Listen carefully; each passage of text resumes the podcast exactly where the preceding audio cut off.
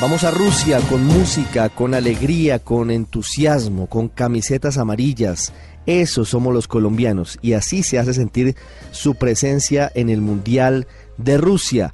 Eduardo Hernández, que es nuestro enviado especial, ha reunido los sentimientos del antes y después del debut de nuestra selección en el Mundial. Un debut triste porque perdimos contra Japón dos goles por uno. Pero en medio de todo también está la esperanza porque mañana nos va a ir bien. Eso queremos todos. Eduardo, ¿Qué pasa? Ya casi medianoche, más de medianoche en territorio ruso, pero ¿cómo se preparan para el partido de mañana? Con la alegría de siempre, la que nos caracteriza y la que hace la diferencia, los hinchas de Colombia llegaron a Rusia.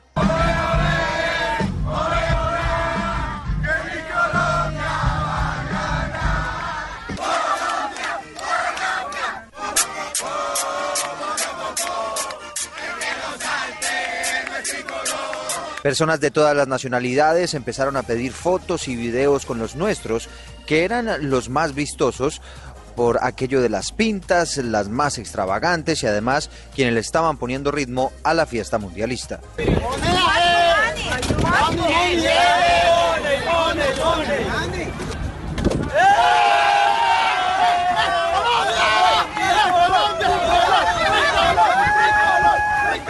Y en Saransk, una ciudad pequeña, nació un nuevo río. Era un río amarillo conformado por los compatriotas a quienes no les cabía en la cabeza una derrota.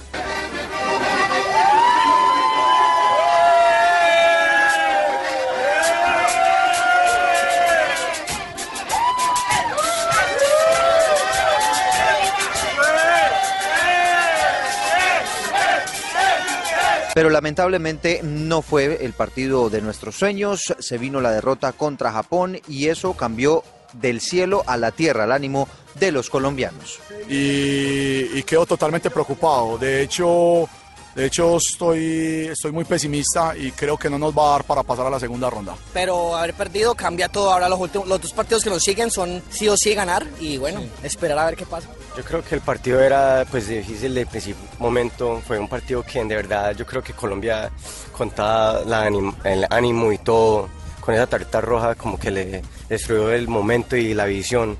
Los vi como tratando de tratar de sacar algo, pero el equipo no está jugando muy bien. Pasaron los días, se eliminaron a Perú, golearon a Argentina y mañana será el turno de Colombia frente a Polonia.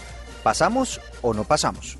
El ánimo sigue intacto, se perdió un partido, faltan otros dos. Yo creo que Colombia puede ganar dos partidos y clasifica la otra ronda, o sea que no ha pasado nada. Es una final, como decía Falcao, eh, son ellos o nosotros, pero nosotros tenemos la fe intacta en que Colombia tiene un muy buen equipo, tiene jugadores de élite para sacar adelante. A lo largo de todos estos días han seguido llegando colombianos a Rusia, se estima que ya hay unos 25 mil en territorio ruso, donde viven cerca de 3 mil compatriotas radicados. En los últimos días se han dedicado a limpiar el nombre del país, que se vio manchado por los polémicos videos que se volvieron virales en las redes sociales.